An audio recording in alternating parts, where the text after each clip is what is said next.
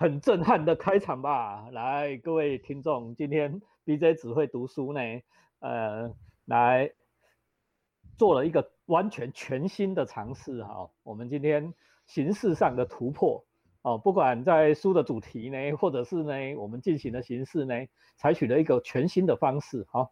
大家听到了刚才的我们的开场的音乐。应该有稍微有猜到我们今天要讲什么了吧？哦，那我先介绍我们今天好不容易请回来的，哈，超级大咖哈，第五一，来第五一先跟大家介绍一下。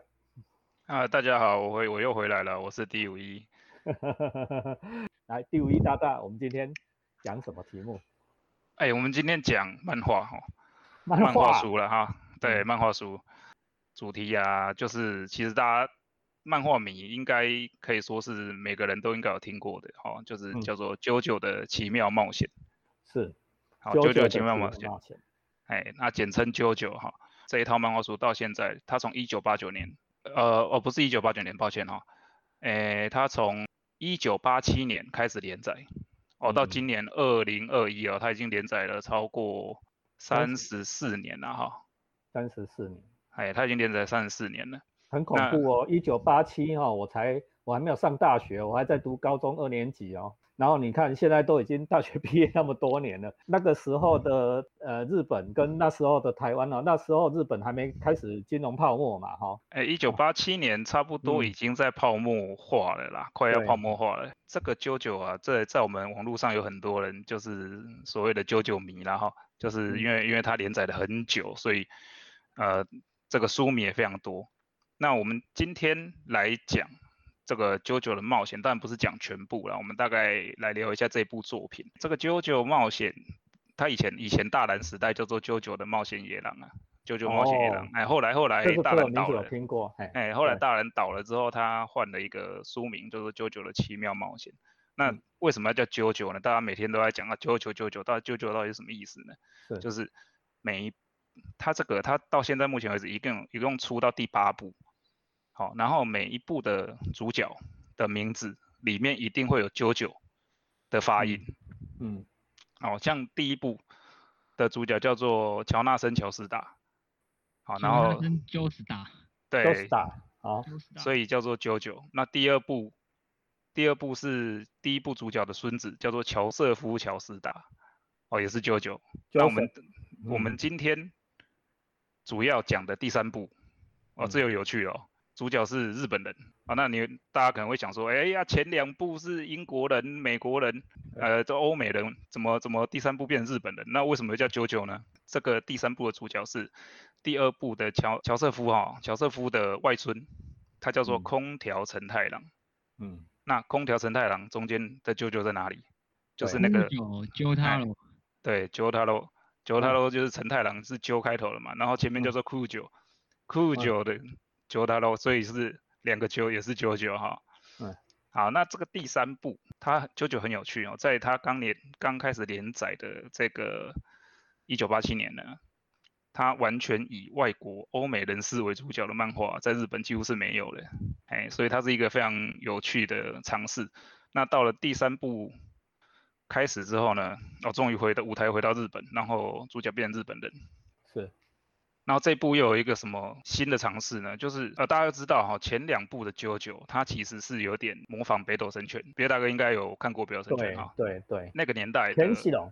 对对对，那个年代的漫画哈，男生喜欢看的漫画都是肌肉的、武斗派的，比较暴力一点的。前两部有一点这个像北斗神拳看齐的感觉了。那但是呢，从第三部呢，这个荒木飞吕院作者啊，作者荒木飞吕院他展现出他的天才。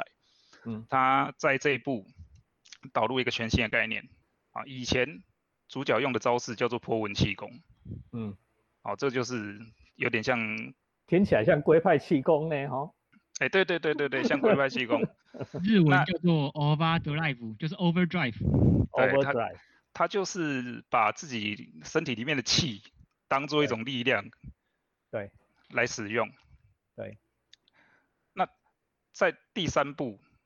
对就是，也就是啾啾最重要的一个一步的转折哦。他红木飞吕院呢，创造了一个叫做替身的东西。对，啊，就是刚刚开头 BJ 大哥讲的替身哈。对。那这个替身就是一直沿用到现在第八部啊。替身是一种从他们的波纹气功去转换出来的一种类似像精神能量，会有另外一个形象的东西出现。嗯。然后呢，这个替身可以战斗。嗯。但是替身在战斗中受到伤害会反馈到这个本人的身上啦。嗯。所以说如果啊。对，如果替身使者在战斗中被对方消灭了，这个。使用替身职责，这个本人他也会死掉。哦，好，这是一个全新的概念。哦，在这里我要稍微打断大家一下哈，刚才那个猫又讲到了 overdrive 哈，这个 overdrive 是什么意思？猫要帮我们解释一下。overdrive 没有，它它像其实波纹气功在故事里面的招式命名方式是很简单，就是。用颜色来命名，就是有类似 Sunset Overdrive，就是夕阳色波纹疾走。嗯，然后呃，主角他基本上是运用当下战斗的时候的环境与时间点，像是在水里面就会是水色波纹疾走。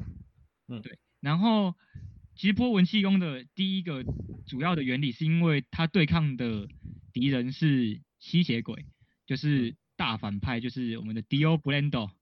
迪奥布兰度，然后他是吸血鬼，然后吸血鬼大家都知道，吸血鬼最怕的是阳光，所以波纹波纹产生的能量就是 overdrive 产生的能量，其实就是它就是只能说用人体发出太阳的力量，所以被波纹击被波纹击走就是 overdrive 打造打到的吸血鬼就会直接化成灰，可是其实故事里面也有直接对人攻击的部分，那在对人攻击的时候就不会使用波纹击走，对，差不多就这样。Overdrive 的意思，在这是摇滚乐，跟刚才猫又用电吉他弹的很有意思。Overdrive 的效果是怎么样？哦，Overdrive 的效果在吉他的音色里面来讲，其实你可以直接把它想象说是在有限的音量里面把讯号放到过大，所以你可以想象就是你手机接到耳机，然后把耳机开到最大声，然后声音就会失真掉，但是你又它要破。所以你就把讯号拉到超大，可是输出的音量还是维持在八十分贝，你就可以在同一个音量下面得得到那个因为过度过度大声而单晶体或单体压缩之后产生的那种破掉声音失真的感觉。然后再牵再扯一下哈，这整个 JoJo 的系列里面的大反派 Dio 哈，Dio 其实是一个摇滚巨星的名字嘛哈。对。啊，James James Dio，James Dio 啊。如果对摇滚乐稍微熟一点，James Dio，你们应该超熟的啦哈。他他也他那个有一个手势叫那个 Devil Horn，Devil Horn 就是现在在 Rock，哎，恶魔角哈，Devil Horn 现在 Rock 常常会比这个手势啊，所以你看了，我们等一下还会一直提提到哈，就是说在这个第三部里面哈，不断的会有摇滚巨星出现哈。好，我们接下来请第五页继续。好，那刚刚讲到 Dio 哈，Dio 为什么会是吸血鬼呢？第二一开始他也是人啊，对，他怎么变成吸血鬼了？因为他捡到一个东西哦，叫做石石甲面，嗯，哦，这个石甲面呢，就是给了他一个，就是给了他特别的力量，让他变成了吸血鬼。那这个地友他可以用这个在第三部里面呢，地友可以用一种一种叫做帮人植入一种叫肉芽的东西哦，嗯，就是肉芽啦，植入到那个脑子里面就可以去操控人了。对，好，那。我们先，呃，我们回来讲这个第三部的，简单讲一下第三部的剧情哈。对。第三部就是我刚刚讲替身出现。对。好，开始有新的战斗方式。那空调陈太郎的替身呢是，呃，可以说是九九历代以来能力最强大的替身。嗯。好，他第一个他有呃超级速度，我们用用用那个美漫的。方式来讲，就是他第一个，他有超级速度，他有超级力量，嗯，然后他可以时间暂停，嗯，然后他会非常，它可以使用非常精细，相当于这种精密仪器的动作，它可以动手术，嗯，好，那一般来说啦，以美漫来说，我们第一个有超级力量，有超，然后有超级速度，这已经是什么了？这就是超级英雄了，对，哦，所有的超级英雄必备的。两个基本就是超级力量跟超级速度。这一只叫白金之星呐，哎，这只叫白金之星。卡点，好，来，哎，哦，这这个第三部的所有所有的替身都是用塔罗牌来命名的，这是非常有趣的哦。那那有一个额外的插曲，就是荒木在出版第三部的出版的时候，他用了塔罗牌图案呐，嗯，其实有侵权的嫌疑，哦，就是他去用了人家设计的卡面呐，然后后来他他道歉之后重新绘制，嗯，好，然后呢，这个。我们刚刚讲队伍了哈，为什么他们为什么他们这部叫星辰星辰远征军嘛？为什么他们要远远征呢？对，就是他们要去找地友，因为地友呢在第一部被干掉，嗯，哦，第二部的敌人不是地友了哈，第二部的敌人是另外那个，但是那个我们今天不讲，嗯，然后第三部为什么地友又出现呢？因为他在第一部的时候呢，第一部的主角啊跟他同归于尽，嗯，然后他们。的船沉到海底，对，结果在第三部的故事开场前前几年，哈，这个船被打捞起来了，嗯，然后地友因此而复活了，对，啊，因为他是吸血鬼嘛，吸血鬼本来就不会死，嗯，那这个他们今天呃这个远征军要去找地友，就是因为这个陈太郎的妈妈的，他因为他也是舅舅家族的人，所以他也有破文气功的能力。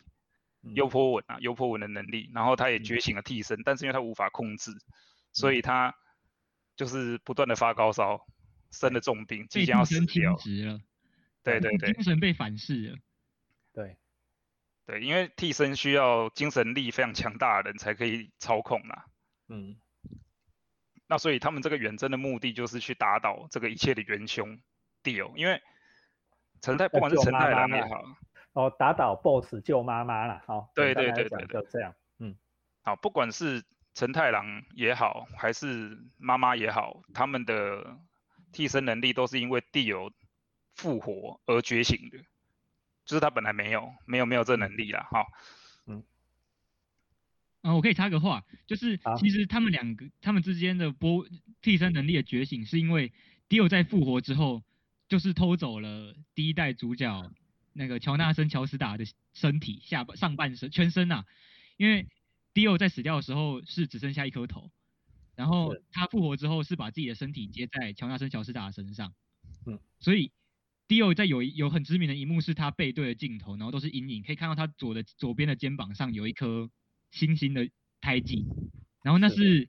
JoJo 一家就是乔乔斯达一家才特有的。血统就会有那一颗印记，所以就可以从那边得知道，还有他脖子的缝缝线就可以知道，他其实是把身体接在乔乔斯达一家的，就是乔纳森乔斯达的身体上，所以他会对他们家的人产生共鸣，就是波纹的共鸣啊，血脉的共鸣。对，好，就是说最坏的那个大对头，其实跟我们流着相同的血啊，这个在故事设计上面哈。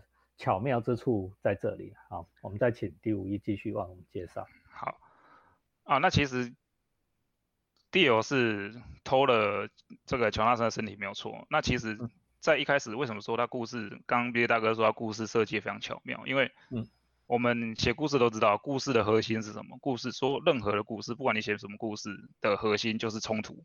对，所有的故事的核心都是冲突。你没有冲突的话，我们的剧情是无法进展下去。对，那蒂友他跟乔纳森是什么关系啊？他们是兄弟啊，嗯，他们是义兄弟，哎，没有血缘的兄弟。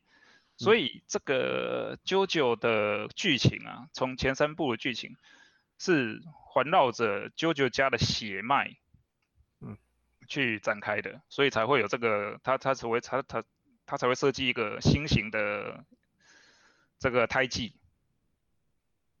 好，那我们回来说，他们去找九九嘛？那他他们怎么发现？呃，不是找地友，他们怎么发现地友呢？很厉害哦，这个这个设计也是非常巧妙。他们利用这个爷爷哈，就是外公啊，乔瑟夫的能力啊，去，他能力是可以打坏一台那个即可拍，然后会有一张叫做念写对的照片出来，对，然后那个替身叫做紫色隐者。对，没错。嗯，紫色影者他可以把遥远的地方的景象模模用模糊的方式表现出来。对，那当然他拍到了地欧，的背影，然后发现它上面有一颗星星，所以由此由此那个乔瑟夫，嗯，发现地友窃占了他祖父的身体。对，好，然后再来他们怎么发现地友是在哪里呢？就是陈太郎呢，用白金之星去速写这个照片里面有一块黑暗的地方，其实有一只苍蝇。嗯，他去速写这只苍蝇的外观出来，对然后发现原来哎那只苍蝇是埃及特有种。对，你看这个故事多多会掰，太厉害了。嗯就知道他是在埃及然后地友就对对对他就知道埃地友在埃及。他躲在埃及，嗯啊，所以由此故事就展开了嘛。哦，新成员真君他们从这个日本一路往埃及过去啊，当然中间一直遇到这个地友派出的杀手，嗯他的故事非常紧凑、哦，就是嗯他都不去铺陈他们那个在路上干嘛，他们的这个一路上的过程就是我啊，我搭飞机遇到飞机上有杀手，我搭车遇到车上有杀手，我搭船遇到船上有杀手，嗯，就是一路这样子杀到埃及去哦。不断的建树立难关，让主角群去克服了哈、这是哎标准的英雄的旅程的的的叙说的方式。对好，那刚我们讲到，我们刚刚有提到哈，就是白金之星这个名字呢是由塔罗牌来命名的。那我们就要提到他们队伍中有一位算是这个故事的嗯核心人物啦，就整个第三部的故事的核心人物叫做穆罕默德阿布德尔。猫鼬，你可以帮我介绍一下这个对，阿布德尔？嗯，阿布德尔，呃，这有一点剧透成分啦，只是阿。布德尔实际上是人的主角里面唯一一个死掉，真的死掉的。然后嗯哎，两个哦花京院也死了。对阿呃阿布德尔的设定上，他就是一个埃及人，然嗯后他会选择投靠乔瑟夫乔斯达。其实主要的一个主要的契机，就是因为他在埃及的时候遇到了迪欧，然后迪欧想要拉拢他入伙，然后呃你被迪欧招招收成手下的人，就会被他植入肉芽，就会被他控制，就会被他控制精神啊。结果阿布德尔刚好逃过了，然后他就从，因为他说他光是站在迪欧面前就感觉到他的他的魅力，他是说魅力，就是他 Charisma charming，对，就是说他的领袖魅力，可是也同时知道他是一个很恐怖的人，所以他就决定要逃离，然后就呃就被斯比特瓦根集团找给，斯比特瓦根是呃乔瑟夫的一个伙伴的一个公那个很有钱的房地产公司啊，简单来讲就是嗯、所有的主角背后都有一个撑腰的啦。就是一个负责出资源，然后丢伙伴的一个一个一个机构啦。然后他就找上了乔瑟夫乔斯达，然后乔瑟夫为了要驯服曾孙，也就是也不是曾孙哦孙子，为了驯服 Jotaro 呢，他就找了阿布德尔去考考验他的能力。结果没想到阿布德尔以为自己很强，结果在监狱遇到遇到 Jotaro 之后，差点被打败。他还是就是其实阿布德尔是一个，呃，怎么讲，在故事里面负责当和事佬。还有当一个剧情的缓冲点的人呐、就是当有人要冲动了，或是有剧情需要被呃被平稳化，就是过于激烈的时候，需要被平稳化的时候，阿布德尔就会出现。所以呃，其实到后面会有很多个场合是呃当主角像其另外一个主角博鲁纳内夫或是谁乔瑟夫陷入危机的时候，其实都是被呃阿布德尔的那个替身红色魔术师。就是 Magician Red，嗯，去解决的。然后其实真正要讲的话，阿布德也是一个，嗯、呃，拉拢更更多新伙伴最重要的呃角色。因为其实你到你真的要说的话，第一个被拉拢进那个团伙里面的，其实就是主角陈太郎。他真正的一开始的团伙是阿布德尔跟乔瑟夫两个人而已，所以他也是第一个打败了陈，也不算打败，就是进。智取了陈太郎，让他加入团伙的一个人，然后后来也是他打败了普鲁纳雷夫，然后让他入伙的人，所以其实后来也是他，也是他，他也是第一个驯服一只狗的替身使者叫伊奇的对人，所以他其实在故事上是扮演一个剧情的桥梁啦。不管是他的任何行为行动，其实都是为了要让剧情能顺顺走下去的一个角色啊。好，谢谢。那来再请第五位。好，那个猫又讲的很好，就是。嗯阿布德这角色呢，一般来说，以我们写小说来讲啊，这个东这个人这个角色就是我们所谓的工具人啦。对，哦，就是工具人，就是剧情也他讲，伙伴也他拉，对，然后需要的时候他还要出来战斗，对，啊，这就是工具人推动剧情用的。对，那再来一个花京院哈，刚刚讲到花京院被剧透的哈啊，不过这个第三部已经出很久了，剧透无所谓。哦，花京院呢，这个他是陈太阳的同学，那他一开始他也是用他也是杀手，他也是被肉芽控制的。对，那他这个肉芽被陈太郎用白金之心拔除之后呢，他就他觉得这个人，他觉得他是一个非常心高气傲的人，是，好，他觉得说这个我我我居然会被控制，我很不爽，我要去跟你们一起去报仇。嗯嗯。好，那其实花京院他的实力不算是顶尖呐，但是他非常的聪明，嗯，哦，他很会利用环境，嗯，就是他的替身，他的替身其实没有算是这种很强的替身，顶多就是中游中段的这种能力啊，但是他辅助型的替身啊，就是他的替身独自战斗能力其实很低，对，就是你从前面第一集他用了他的绝招，结果被陈太郎用身体就挡下来了，就是一个很好的征兆，就是他其实不是一个很战斗型的替身呐，对。对，但是他他很会利用环境，嗯，哦，这就是为什么我说我一直在我一直在说荒木飞里面是天才啊，就是他的环环境的这个战斗场景塑造啊，就是他会利用他的战斗是跟跟环境是联动的，嗯，他他的角色会去观察环境里面有什么东西，然后再利用替身人跟替身能力去结合在一起，然后去在战斗中取胜，嗯，啊，这是非常难写哦，非常难写的东西。对，这是非常难写的东西，因为他一开始就要设想好整个局，嗯，也就是说他在写这这场战斗之之前，他已经想好这整场战斗中会发生什么事情。对，如像刚才第五一的这个描述，让我想到那个小小李飞刀最后在决战上官金鸿，哈，小李小李飞刀是排兵器谱上排第三嘛，哈，上官金鸿兵器谱上排第二，上官金鸿比较厉害，好。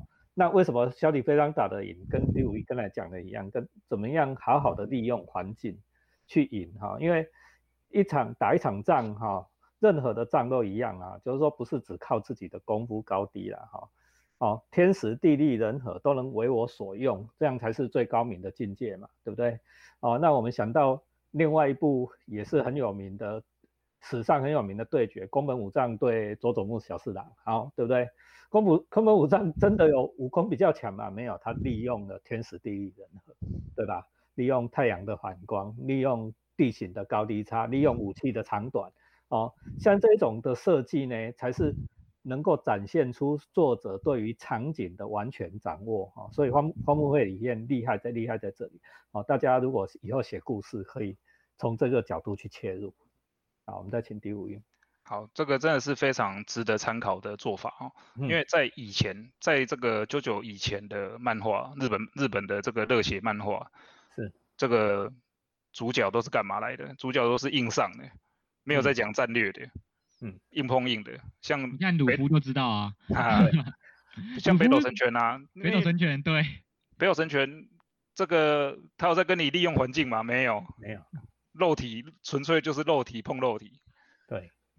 谁力量大谁就赢。对，但是在这个这日本漫画里面，其实有一个叫做有有一种形容词，我在另外一部漫画有看过，就是环境斗法了。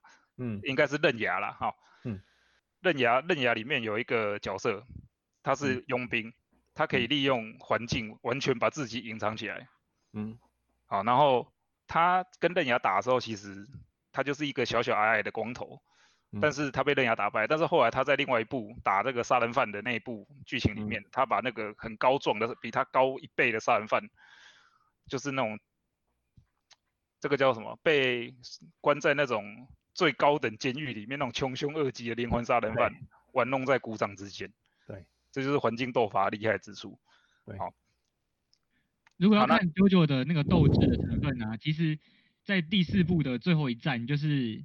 第四代九九就是 Higashi Daga Josuke，就是东方藏柱跟那一代的反派大魔王，哎，叫做什么去了？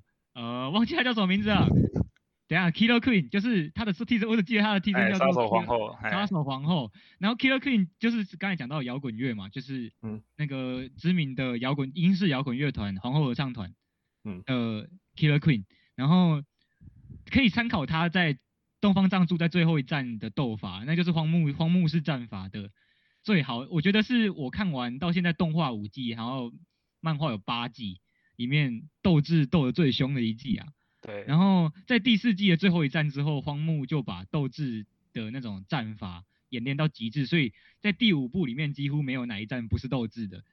对，就像在第三代里面，还是有很多是纯靠蛮力打赢的，还是有很多，还是有蛮多的。只是在从第四部结尾到第五部进去之后，荒木就开始玩透了这一套玩法了，就是开始利用替身跟环境之间的互动来达成战斗的目的，就变得显得没那么硬碰硬啊。只是其实，在看角色之间硬碰硬，其实也蛮有趣的。好，在这里为大家补充一下啊，荒木飞吕彦刚才我们讲了，从一九八几年啊，一直连载到现在三十年的时间里面，听刚才两位啊的描述，大家也应该可以听得出来，这位作者不断的在进步哈。在第三部的的下呃里面哈，就是我们正在正在讲的空调陈太郎这里，他发明了新的替身的的玩法，然后呢，慢慢在第四部里面哈，刚才茂又讲到的就是发明了斗智的玩法哈。但每一次都是对漫画史上一个很有很有影响力的典范转移啊！哈，我们用科技术语就是这是一种典范的转移。所以这个荒木飞吕彦呢，哦，后来就拿到日本呃漫画界的最高的荣誉啊！哈，就手冢奖就有拿到了哈。他一辈子就画这一个呃最代表作的作品就是这个九九啊，他就拿到了手中奖。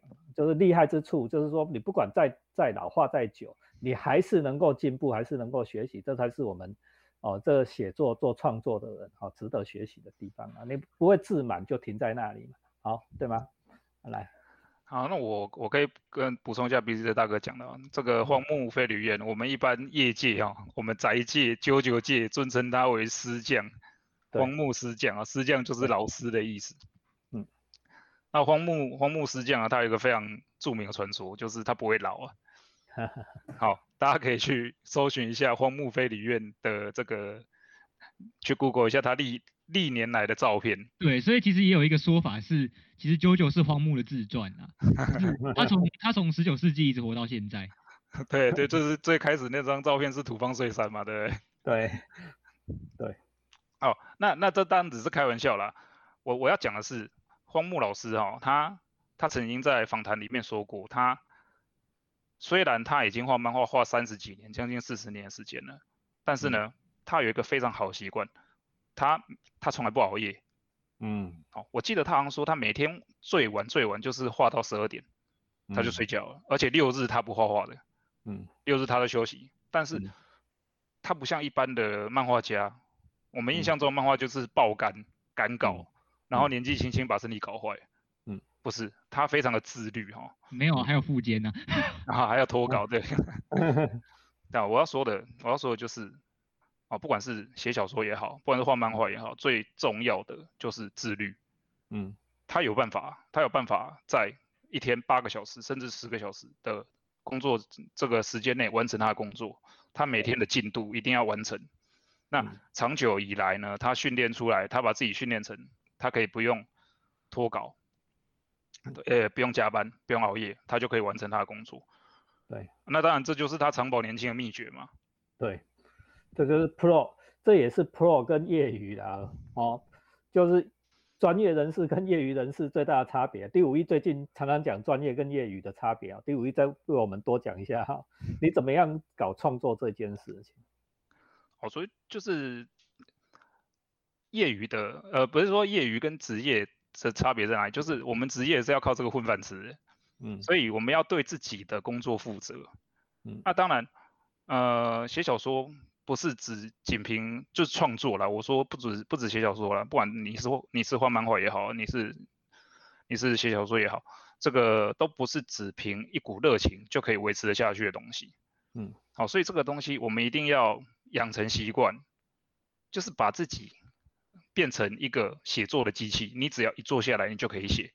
然后你每天在固定的时候写，写到固定的，你每天要规定你有一个进度。像呃，好比说我每天规定我要写三千字，我就是坐下来，然后把这三千字写完为止，我才起来。那长久以来，你你一年、两年、三年、五年下来，你就可以慢慢把自己训练成，我在八小时内可以写完这三千字或五千字。嗯，我觉得这就是职业跟哦，好比说这个，就是只是写兴趣的跟业余的差别在这里。第五一我很记得，第五一有讲过啊，就是说职业职业的是没有不需要灵感的，哈，对不对？好，对对对对，因为我我一直在讲啊，就是如果如果以以创作为职业的人还要靠灵感的话，是绝对混不下去的。嗯，好，因为灵感这种东西不是每天有啊，所以我们要把自己培养啊，把自己训练成不靠灵感，呃，没有灵感的时候创作也能够持续。嗯，好，那你说荒木老师、荒木师匠他。是不是靠灵感工作呢？我觉得也绝对不是，因为他的以他的工作的习惯来说，他这个一定是大量的阅读、参考各种资料，他的阅读量一定非常可怕。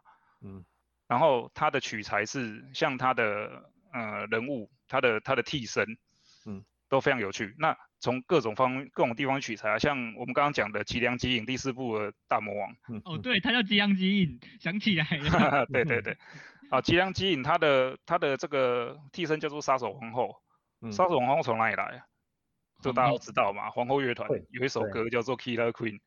对，嗯，哎，其实厉害的人他是可以从，譬如说我只看到这一个，我只看到这一个歌名，我就有可以从中去联想出一个角色出来了，嗯，或者是从他的歌词的含义去联想出一个角色出来了。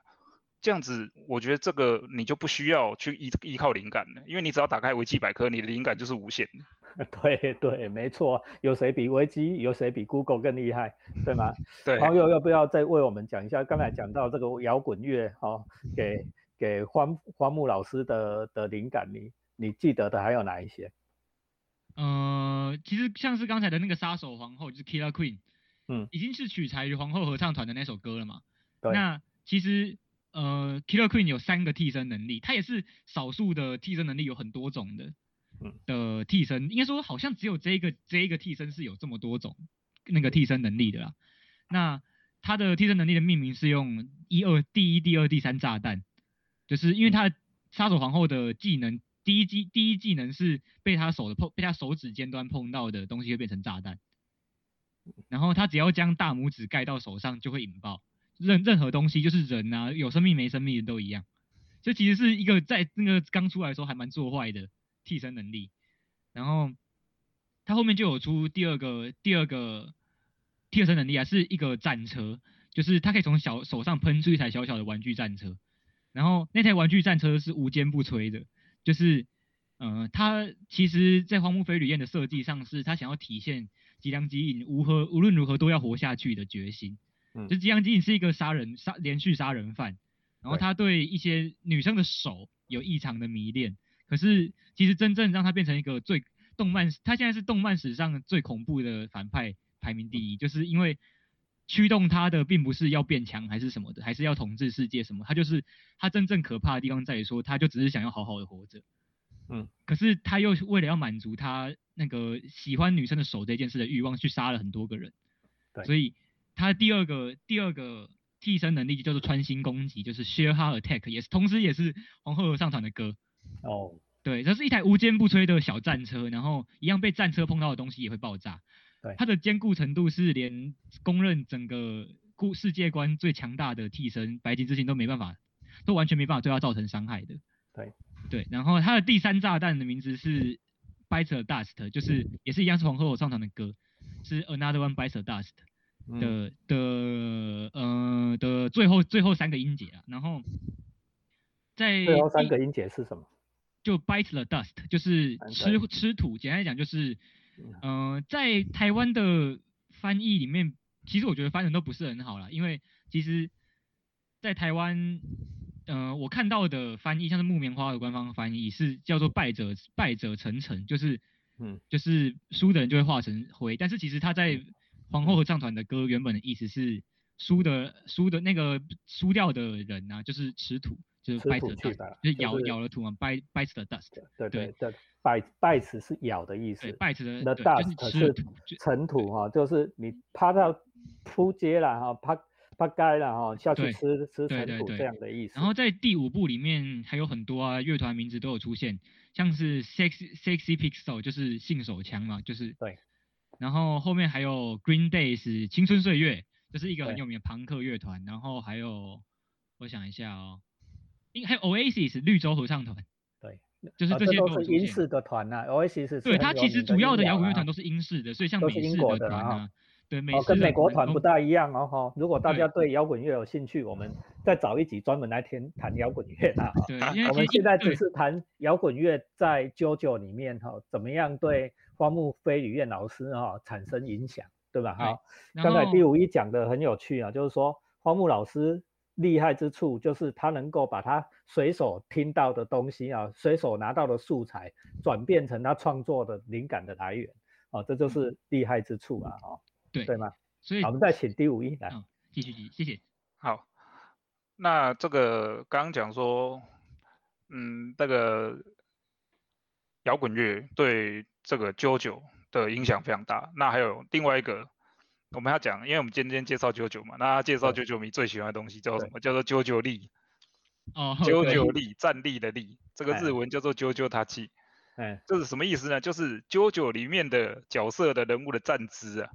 哦，啊，这个非常有趣哦，这个就是嗯他们的里面的角色都会站得很像那种时名模，那个巴黎时装周的那种名模的站姿，那种拍拍这个宣传照那种对，姿势，各嗯种姿势，其实有很多是完全一模一样的哦。那个是去参考各各个名模，网络上有一些对照图哈、嗯就是荒木老师去玩了一个非常有趣的梗，就是让他呃小呃漫画里面的角色去模仿这个世界名模的站姿跟姿势。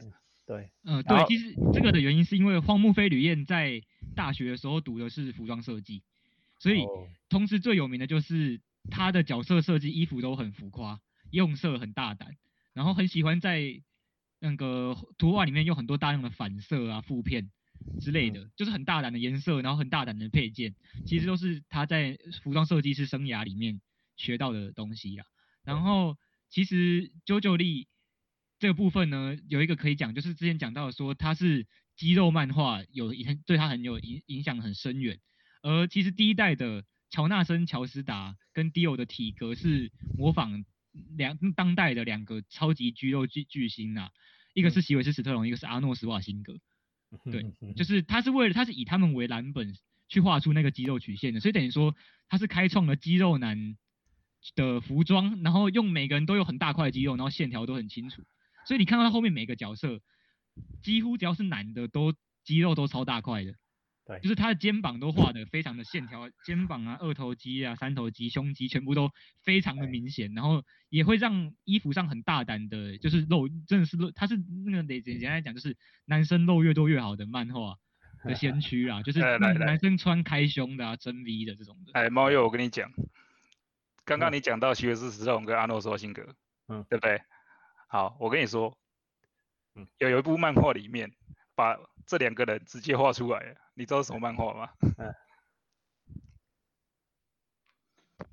这两个人都有出现的哦，哎，这个我们刚刚讲过了，应该是刃牙 吧，还是什不么？就是北斗神拳。哦，北斗哎神。哦哦哦哦好，北斗神拳的主角就是魔，他就是画席维斯·史特龙啊。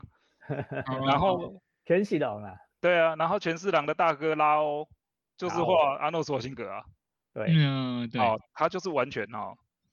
其实你说这个肌肉漫画，我要讲，在那个年代，北斗神拳比哦，其实北斗神拳比 JoJo 早连载非常多哦，早大概嗯十年左右。对，哦，所以说，在那个年代呢，在 JoJo 年，哎，在在北斗神拳年代，是在他以前是没有这种肌肉碰撞漫画，很少啦。嗯，对，以以以世纪末为主题的原，则夫开启了一个流派啊，啊，哎，原泽夫开启的是这个肌肉肌肉漫画的流派，就是他的打主角打到会爆衣服会爆炸哦，然后对，然后整整部戏整整部漫画里面大概有八成的时间男人都没穿衣服的，对啊，那女生也没穿衣服啊，哈，呃，女生也没穿衣服啊，哈，有啦，有也是有啦，对对对，呃，我以前我之前有排那个嘛，就是我觉得这个日本漫画家，呃，十个最会画女生的，原则夫就是其有有其有上榜啊，其中一个。对，好，那呃，早期我刚我一开始我就讲过啊，早期这个荒木老师他的画风其实是有点模仿原则夫，嗯。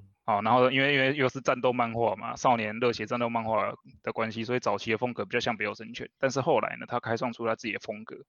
嗯，那这个这个东西在后来影响日本的漫画界非常大的，这叫什么？就是超能力战斗。嗯，哦，像富我们刚刚讲到富坚哈，嗯，富坚是把超能超能力战斗玩得更灵活的人。嗯，好，就是。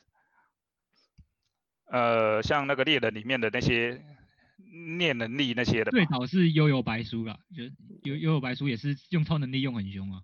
对对对对对。但是其实这个开创先河的人是荒木老师啊。嗯。好，那那就是说，啊，我们刚刚讲到什么？刚刚讲到他念服装系，对不对？对。那你知道前一阵子有个新闻，大概去年还前年，去年还前年吧？荒木老师的画有进驻罗浮宫哦，哈哈哈哈对啊，就去去了罗浮宫哦。你看画漫画画到进罗浮宫，哦，这是多么大的一个成就，是吗？对，这个应该是在日本漫画家也是史上第一个了，嗯，非常非常厉害的一位一一位老师。对，所以我们今天谈了很多哈，我们今天的时间也差不多，我们今天谈了很多哈，从。呃，JoJo 的第三部哈开始啊，我们谈到了 JoJo 的人物的设定，然后谈到呃他的跟摇滚的关系，然后也谈到了说创作哈，就是说呃回到荒木飞吕彦老师的创作哈，怎么样持续不坠的三十年的持续创作，呃，讲创作的特色哈，我相信呢，如果这不只是漫画迷哈，就是你有志于。从事我们这一行哈，就是我们这一行哈，我们这一行的的年轻的朋友，或者是喜好漫画的朋友呢，都是很难得能够听到的经验哈，对不对？那我们今天非常谢谢两位来宾啊，谢谢那个 D 五一，也谢谢猫友哈，那为我们今天提供了的这么好的一个分享哈，那我们最后想要请做一个结语啊，因为第五一也都是他。第五一也不画漫画哦，他也他是做小说哈，对不对哈？哎，对。第五一做了很多的小说让别人去画，OK。那你觉得哈，从看漫画里面，不是看小说，从漫画里面哈，你学到的最重要的事情是什么？谈谈看呢，漫画在你生命的阅读经验里面到底占了什么样的地位，带给你什么样的享受？或者是你的人生的体验，漫画对你的人生的影响是什么？我们先请第五一。好，那漫画我常我漫画跟小说可以跟可以说各占我人生三分之一啦，就是就是这么重要的分量哦。那漫画，嗯，我常我常在这个创作分享的文章里面有写过，就是影响我人生观非常重要一部漫画就是《北斗神拳》。嗯啊，因为这部漫画是我很小的时候，因为我小时候去南非住过一阵子。哦，好，就是非洲最下面那个。这个我还不知道呢。啊，真的，那以后我们有机会再聊哈。那我在南非的时候呢，因为那个时候小留学生在那里，然后又住校，很无聊，嗯，又很孤单，很寂寞。然后就有一个，呃，一样是台湾来的，那时候我都叫他哥哥的一个一个大我几岁的留学生呢，他。塞给那时候我才七岁而已哦，他塞给我一套漫画，就是《北斗神拳》。哦，好，我第一次看《北斗神拳》就是在南非看的。那从此呢，我这个《南北斗神拳》在我心目中，在当时小小的我心目中就奠定了一个很重要的观念，就是男人要坚强。嗯，好，男人要强大，男人要可以扛得扛得起，扛得起东西，扛得住压力。嗯，啊，这个这个可以说是，哦，就是这个是在我很小的时候，就是漫画教我的东西。嗯，那到现在呢，漫画陪伴我好几十年了。嗯，漫画对我来说就是可以提供我快乐。嗯，哦，那能能够让我在里面学到很多，呃，平常我可能看书也看得到，但是不会这么呃轻松跟愉快啦的知识。那当然这些知识呢，对我写小说是非常有用的。嗯，啊，就是一些杂学啦，那看漫画才多多少会吸收到一些杂学。那像历史历史知识，哦，或者是像我们，哦，等等这个创作能力到了一个一个程度之后，会从漫画里面看得出它的结构啦，它的编排的技巧啦。嗯。这都是非常值得学习的地方啊！那所以说漫画对我来说就是一个，呃，支撑我的精神生活的东西吧。我们刚才听到的是四十四代的 D 五一哈，在漫画在他人生中的影响。我们现在要听 Under Twenty 啊，就是二十以下的哈，我们的另外一位猫友来跟我们分享漫画在你人生中的经验，占了什么样的地位？嗯，漫画哦。因为其实我觉得我看漫画有很大部分的呃时间，应该是我国中只看一部漫画叫《暗杀教室》啊，就是在国中之前，就是呃我家里也有全套，反正就是我在我在小时候我是只看，就大概国小到国中的时候其实是只看，呃大家都在看的，就是小时候只看《火影忍者》跟《犬夜叉》。然后《航海王》我没看，《航海王》我小时候没看啊。然后国中看《暗杀教室》，就是等于说是要同学，就是大家都在看，然后我才看。可是后来变成上高中之后，嗯，我开始看一些比较冷门的吧，就是因为基本上动画跟漫画其实是两件事。然后我最开始真的认真接触这一块，认真看都是先看动画，就是。嗯，像有些动画是轻小说改编的，就不是漫画改编的，像是从零开始的异世界之类之类的。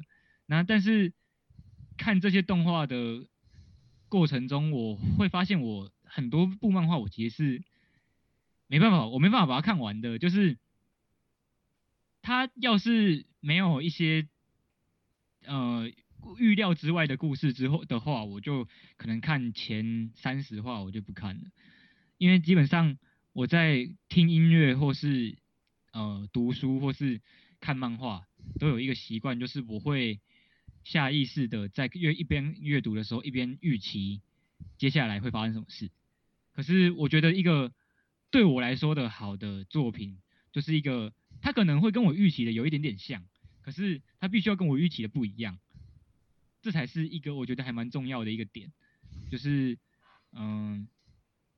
我我必须要能感觉到说，哦，这个作者跟我有不一样的想法，而且他想出来的东西，嗯，就算有一点不合理，也是很也是可以的。像是我很喜欢的一个日本作家叫深见登美彦，对，像他的作作品就是他的作品没有哪里是合理的，就是还有我之我最近之前在看的，在看横沟正史，还有看织田作之助这些人，全部都坦白说，他们写的东西一点都不合理啊。对，可是就是 我不是说你随便乱写，对，我不是我不是说他写说乱乱写就可以，我是指说他们在写一个我不会想到的事情的话，这样我就会看。所以像《鬼灭之刃》在一九年的时候才开始红啊，但是我其实在它一开始连载的时候我就已经看过了，我没有看完，看到一百话就没看了，那时候出了一百二十几，然后我看到现差不多好像刚好就是。